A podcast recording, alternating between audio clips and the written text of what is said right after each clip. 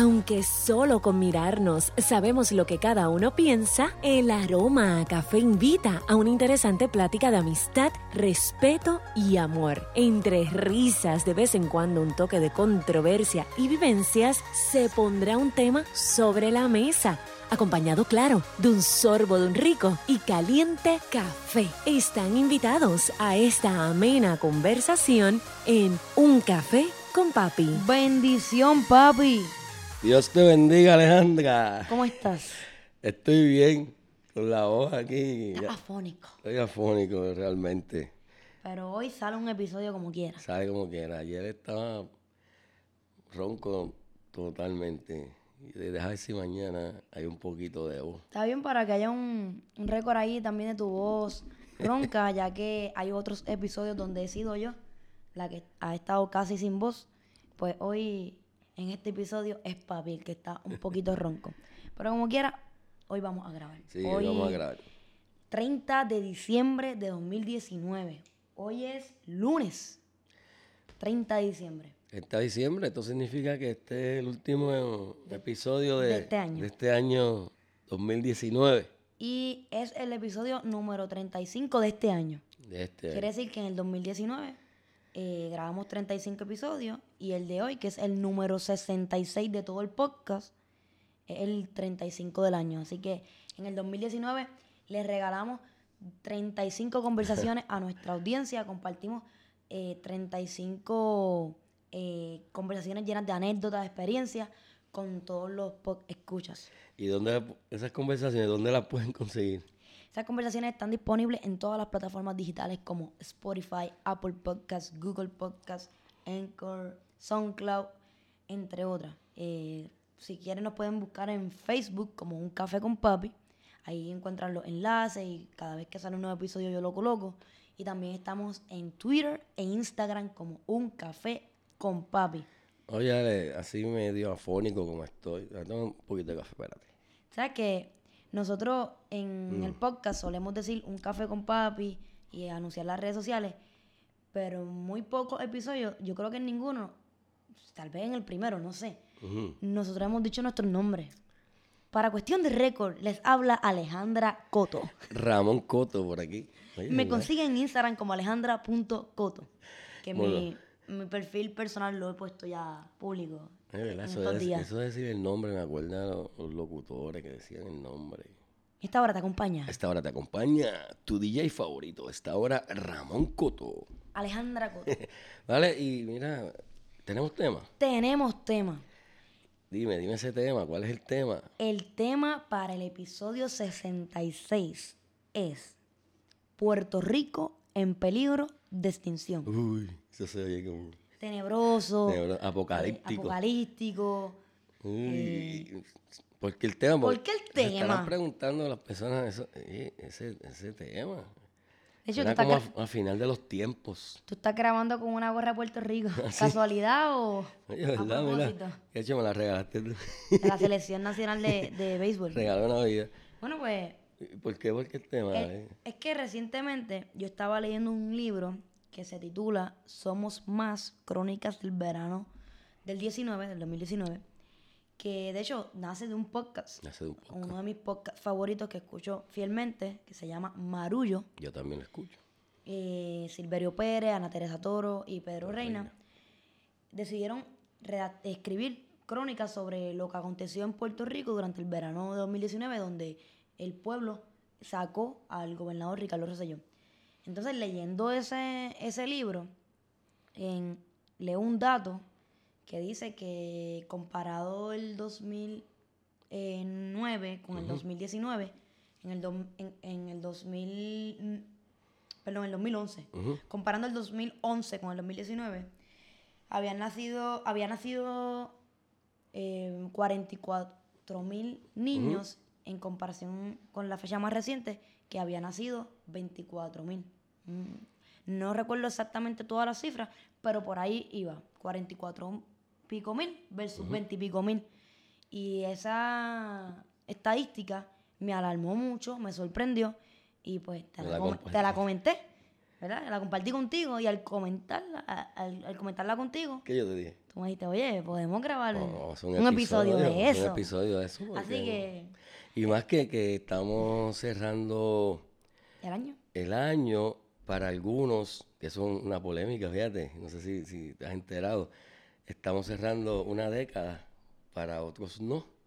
Eh, Para mí, como termina el 2020, ¿no? Se supone que sea cuando termine el 2020, porque una década, según la Real Academia, lo cito, eh, eh, los, los periodos terminan con el 1. No, y luego de vivirlo, porque es que, Eh, exacto, el 2020 no ha pasado. Pero que, entonces ellos dicen, dicen pues el 2001 fue el, el 2011 fue el año 1 de, esa, de esta década. Exacto. Es Por como la tanto- polémica del cumpleaños.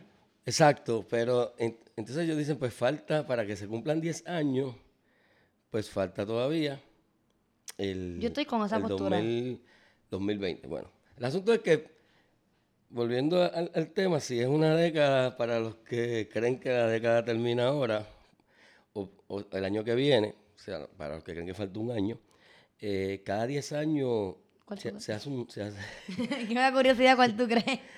Eh, es que eh, yo creo que el, el año, si la Real Academia tiene razón, ¿dónde queda cuando comenzó, digamos, el- cuando Jesucristo nació? El primer año después de Cristo. Pues ese del 0 al 1, pues ¿dónde queda? Pues se- comienza a contar en el 1, esa primera década, del 1 al año 10. Eso- esos 12 meses tú dices. ¿Dónde quedó ese- ese del, del 2000 a 2001?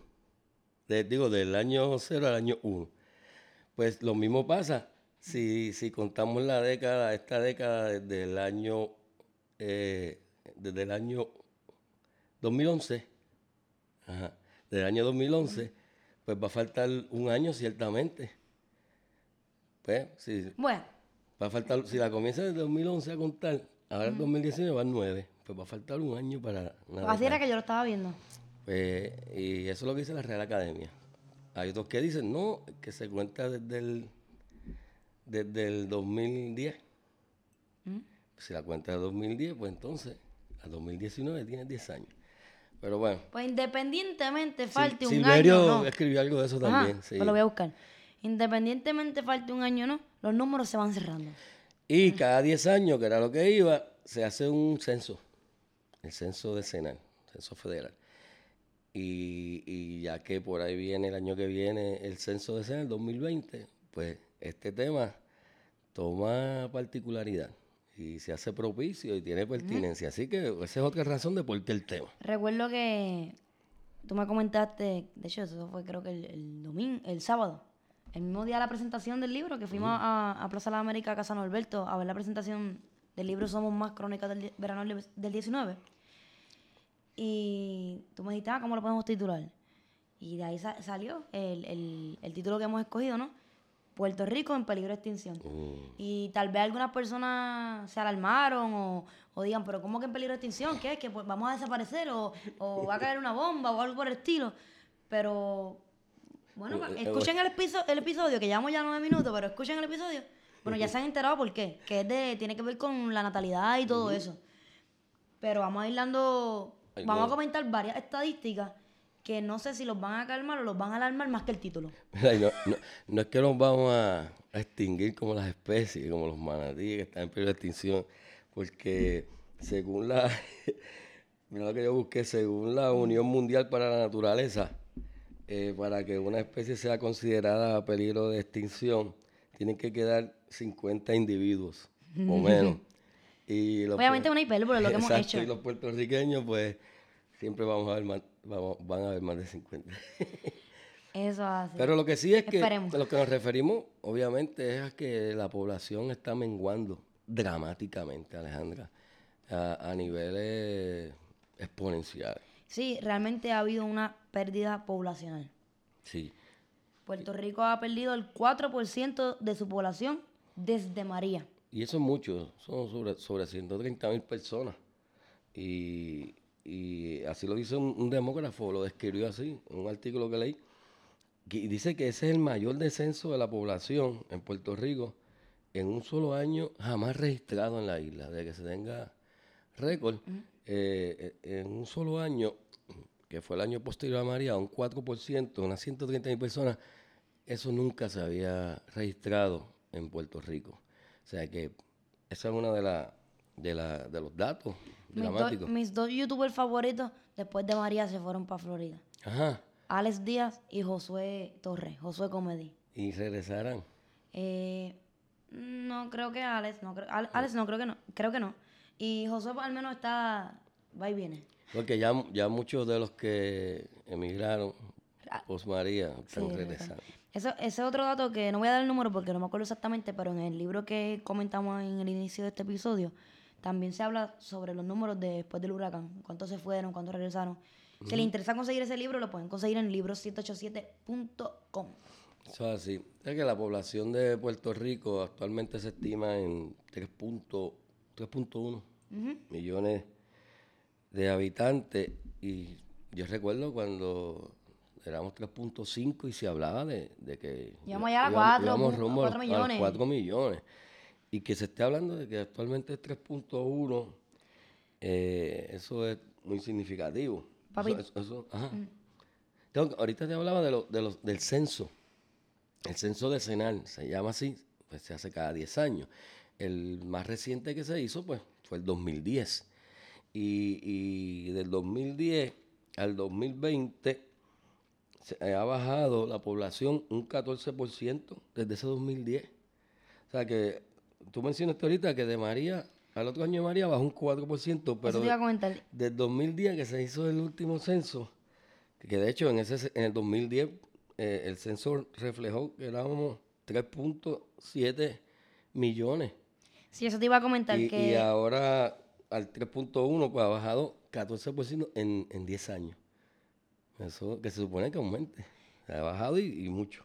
Sí, eso te iba a comentar que eh, Puerto Rico ha perdido el 4% de su población de María hacia acá, pero que desde el 2010 a la fecha de hoy ha perdido un Sí. 14%. Se supone que, que estemos en los 4 millones, Ale, porque si en el 2010 el- la enumeración, porque eh, el censo, Ale, eso es puerta por puerta. Eso es contando las personas una a una. Y por lo tanto, ¿qué más exacto y preciso que eso? Esto no es... Pero, pero escogen algunas casas. No, no son las casas. Yo, mi hermana trabajó en el del ¿No todas? 80. Sí, y era casa, lo asignan por, por área. Todas las casas. Sí, las casas, así. 2080, tu tía Belia trabajó en el censo no, decenal. do- 1980. En el 80, sí. Ah, ¿Qué yo dije? 2080. Ah, en 1980, wow. Eh, ella este, trabajó, yo recuerdo eso, ese censo del 80, y, di- y dividieron Aguas Buenas por, por área.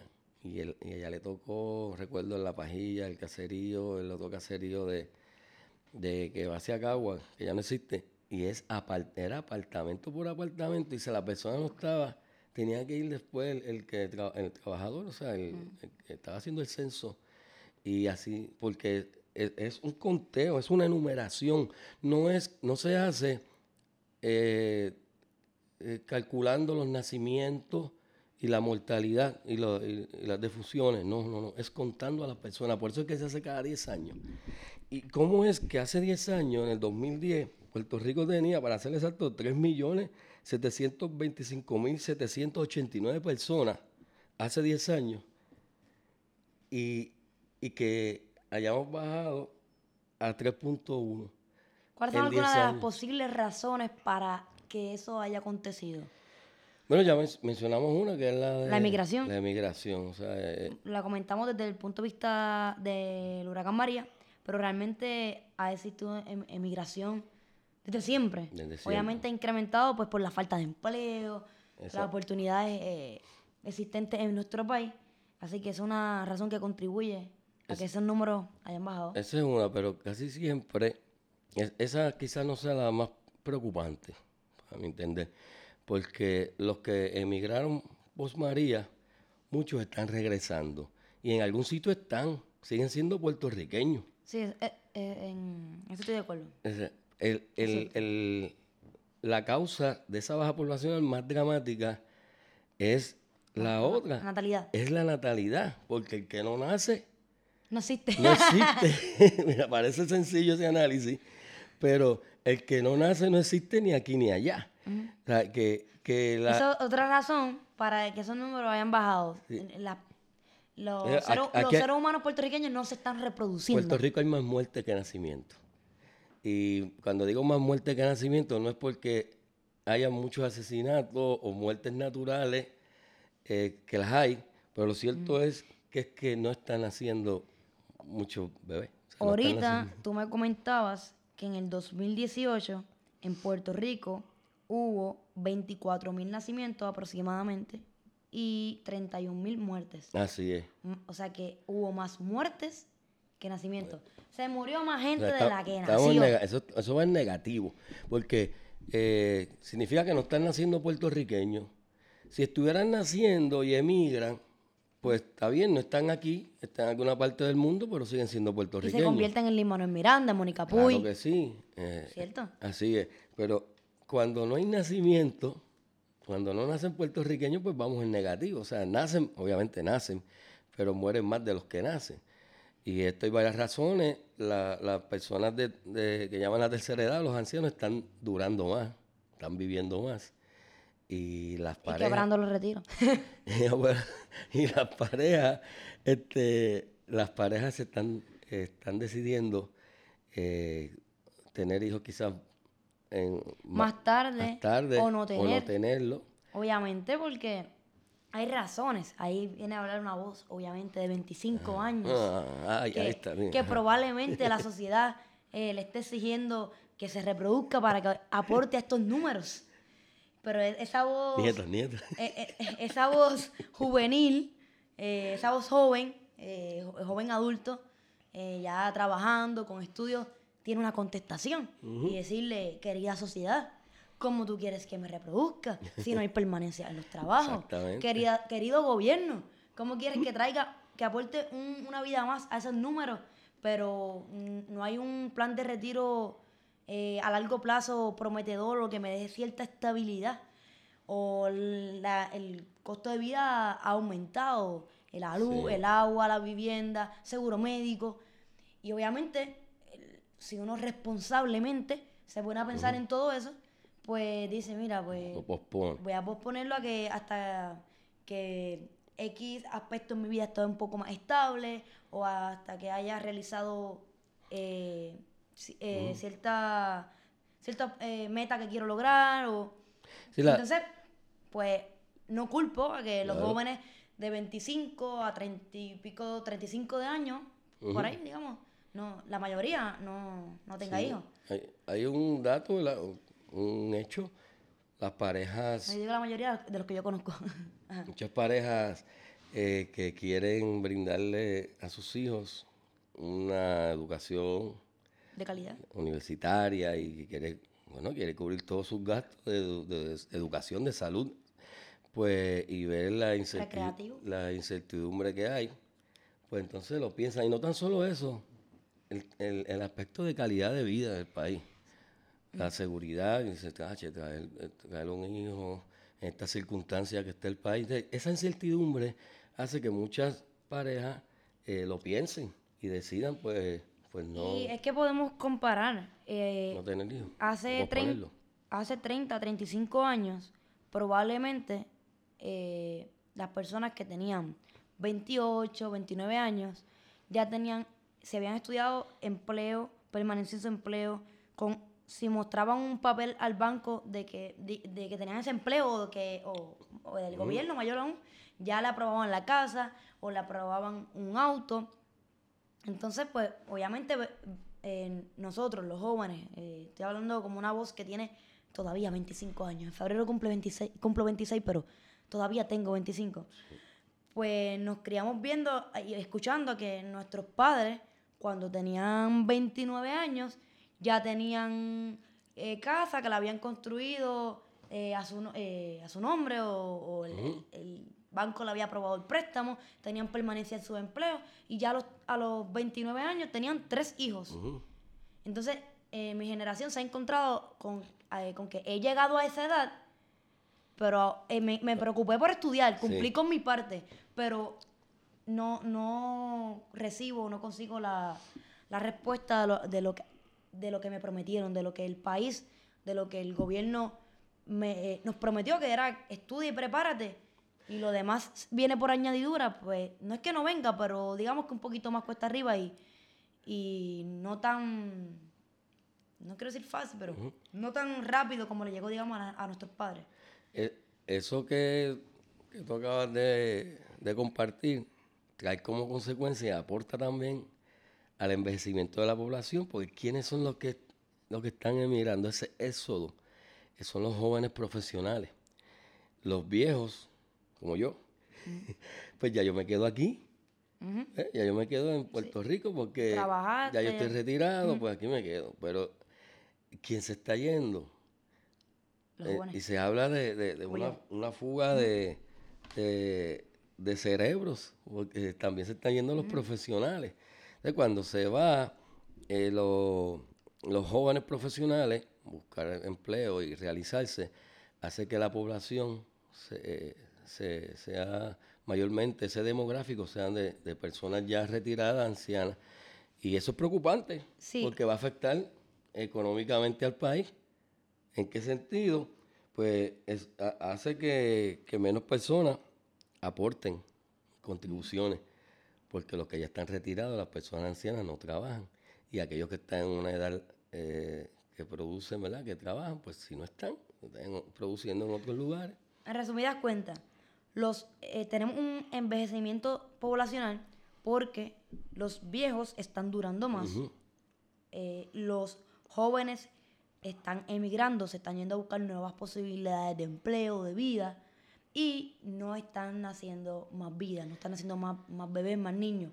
Entonces, si nos encontramos ante un país donde los viejos eh, eh, no se mueren, los jóvenes se van y, lo, y no hay nuevos bebés, pues, Sí. ¿qué, Pues- qué- qué- pues mira, qué nos espera como país? Por que- eso el título del, del episodio. Si y- yo quizás vamos a ver una población de ancianos o personas de edad que llaman la tercera edad trabajando.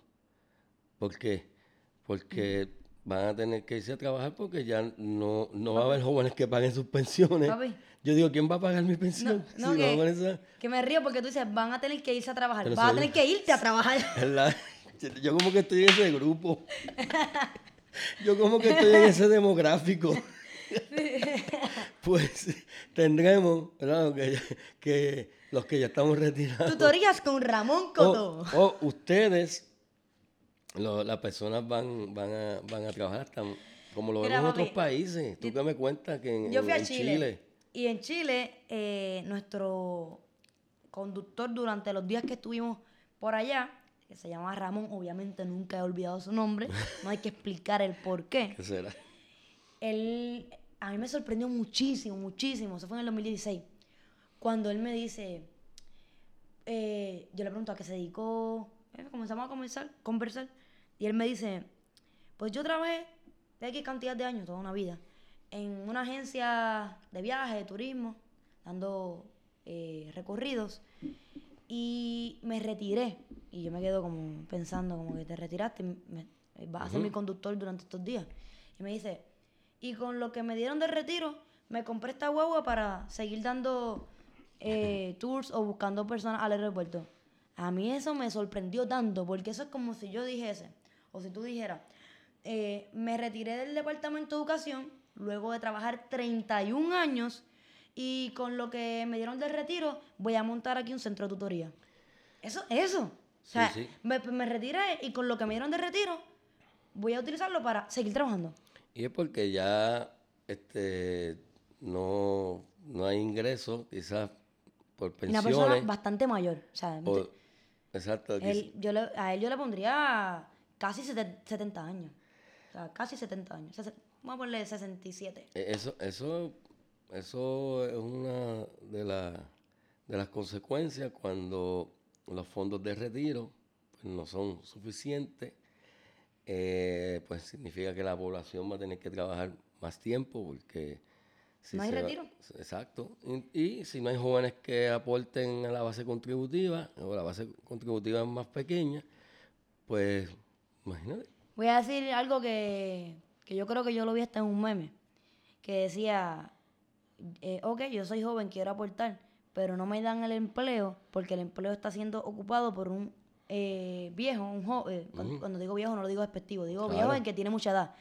Está siendo ocupado por un viejo que, un anciano, una persona mayor, que no se ha retirado porque económicamente no tiene la posibilidad. Entonces el joven no consigue el empleo porque esa persona mayor no se retira, aunque ya tiene los años de, de servicio, porque con lo que va a recibir de retiro no puede vivir.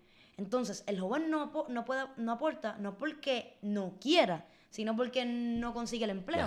Pero el viejo no, no, no, no deja el empleo para que se lo puedan dar al joven. Sí. Es como un efecto dominó. Eso yo me fui. Un- es un ciclo.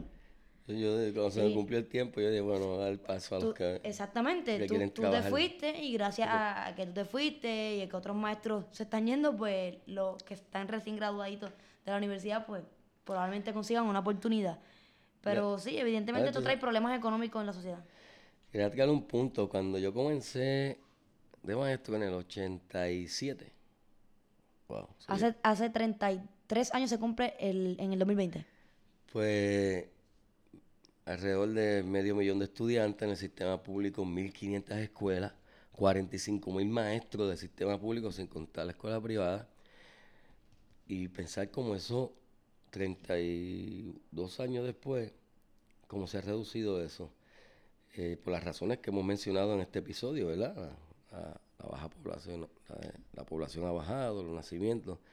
Y yo que pensé, de aquí a 30 años, este sistema educativo va a ser, cuando tengamos 4 millones de habitantes, ¿quién iba a pensar que, que iba a ser todo lo contrario? Oye, papi, ¿y a qué debemos apostar como país ante una situación como esta? Bueno, mira, eso es una buena pregunta, pero antes te voy a dar un dato. Eh, yo, ¿Qué va a pasar de aquí a los próximos 30 años, verdad? ¿Cuáles son las expectativas en términos de la población? Si esto sigue a este ritmo, Alejandra, de, de reducción, mira, que la población actualmente dijimos que es 3.1, ¿verdad? Millones. Va a continuar disminuyendo durante los próximos, si continúa disminuyendo durante los próximos 30 años, ¿Sabes por qué me río? Ah. Porque yo te, yo te hice esa pregunta como para intentar calmar los ánimos, como dar un- una... Y yo una luz- apocalíptico. Una luz al, fi- al final del túnel, algo alentador. Y papi me dice, ahora somos 3.1, pero en el 2024 vamos a ser 3. sí, porque Y en el 2036, No, porque- 2.5. porque si no hacemos algo, mira lo que viene. Y en el 2050, 2050, vamos a llegar ahí, vamos a hacer, hacer a lo que se estima, el 2050, que eso es ya mismo, 2 millones de habitantes. Alejandra, ¿tú sabes cuándo fue la última vez que Puerto Rico tuvo 2 millones de habitantes? para los 50. En los años 50 hay una película que se llama La Guagua Aérea.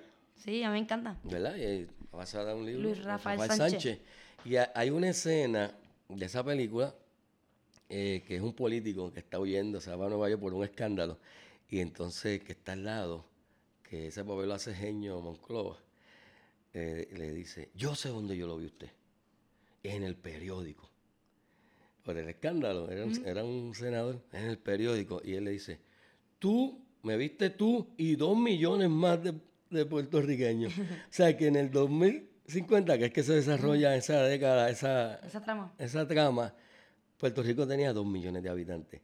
Pues si esto sigue así, eh, yo dije 2050, en el 1950 Puerto Rico tenía dos millones. millones. Si esto sigue así, en el 2050, es decir, 100 años después, Puerto Rico tendría la misma población que tenía en ese entonces. Así que en 100 años, Puerto Rico, cuando llegue ese momento, decir, tenemos la misma población que tuvimos hace 100 años. Y para los que nos gusta leer un poco de historia, sabemos la eh, los aspectos sociales, económicos y políticos que se vivieron en la década del 50 en Puerto Rico. Y lo que provocó toda la emigración, que también se ve reflejado en la literatura, que lo hemos comentado en algunos episodios en este podcast. Sí, pero ¿qué podemos que- hacer? Exacto. ¿A qué, podemos. ¿A qué podemos apos- apostar? Porque eh, yo anoté aquí en el, en el bosquejito que suelo Ujú. escribir antes de comenzar a grabar. Yo escribí no alarmarse, sino ocuparse. ¿Por qué escribí esa frase? Porque mayormente a mí me gusta de cierta manera buscarle el lado positivo a las situaciones, ver, eh, ver si esto es una realidad, pero también ver qué podemos aportar como país, como sociedad. No simplemente mencionar el dato o el, la situación social que está aconteciendo y dejarlo ahí y cerrar el podcast y se acabó. Sino, ver de cierta manera cómo yo puedo ayudar, aportar a mi país. Eh, eh, oye, tú vas a decirme, pues tengo, tengo un hijo. bueno, si quieres aportar. Puedo aportar a los números de, de, esa manera. Si quieres aportar, aportar demográficamente, pues a un nieto. bueno, probablemente, antes de que llegue eh, antes, ¿Cómo es? Antes de que llegue el, la, se acabe la siguiente década. Ay, dale. Haya por ahí uno, eh, uno que otro la arrasaba el coto. No lo había eh, pensado, pues ya que lo dijiste. uno que otro la arrasaba el coto. Pero también lo comento para que las personas que nos escuchen, luego de, de, estar escuchando estos 31 minutos de estas estadísticas, estos comentarios, no quiero que cierren el episodio con alta presión o con ansiedad o preocupados sino que sí, vivamos un día a la vez, pero también eh, cuando pensemos a largo plazo, eh, intentemos guardar la calma y, eh, tratar de buscar posibilidades a, la, a, las situaciones. tampoco es que usted venga ahora y diga, Ay, pues yo voy a tener hijos y no tenga la posibilidad económica de mantenerlo, porque tampoco así. sino también de desde los espacios del arte, de la educación, de la cultura eh, ver qué podemos aportar a nuestro país. Eh, yo, siempre le apuesto eh, a la educación.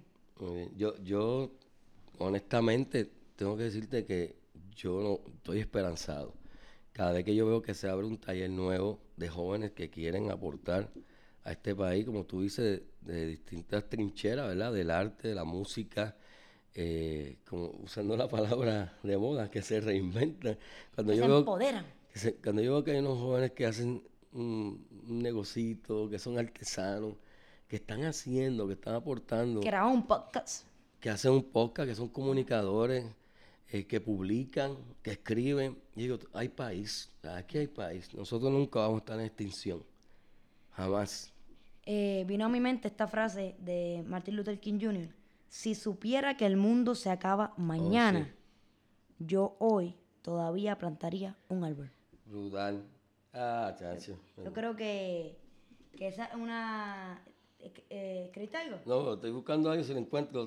Sí, yo te digo. Eh, ah, sí, que yo veo que estás buscando allá en las notas y yo digo, no puede ser que papi también haya escrito algo que se pueda relacionar con este tema. No, Porque En, casi todos los episodios ha sido así. Ah, quizás. Para los que escuchan un café con papi, para los que disfrutan de este podcast, o tal vez la primera vez que usted está escuchando un episodio de nosotros, eh, mayormente eh, papi le encanta escribir y ah, comparte con nosotros eh, escritos que se relacionan con el tema que estamos pues conversando. Yo creo que este, no sé si lo había compartido contigo, Alejandra, creo que sí, pero quizás tenga sea pertinente, eh, porque hablamos de Posmaría, ¿verdad? Y de que quedó de país. Estamos, el, el, el título o el tema de este episodio es Puerto Rico en peligro de extinción y vamos a concluir de que no vamos a estar extintos nunca. Aquí hay patria todavía. Eso sí, hay país. Y hay país. Y así yo le titulé a esto. Y hago referencia a, lo que pasó en el huracán. Dice, aquí hay patria todavía.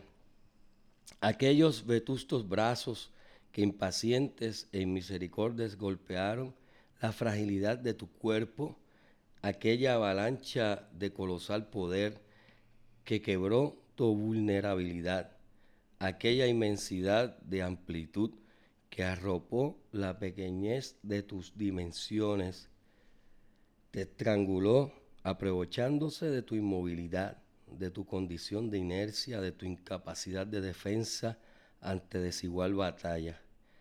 Pero con lo que no contaba semejante poderío era que guardabas entre tus entrañas de identidad un semillero de millones de espíritus combativos que entre las estelas de destrucción que dejó se incorporarían para continuar latiendo patria, Puerto Rico. Eso es así. Esa es una excelente manera de terminar este episodio. Un café con papi. Síganos en las redes sociales. Un café con papi en Facebook, Twitter e Instagram. y nos veremos en un siguiente episodio.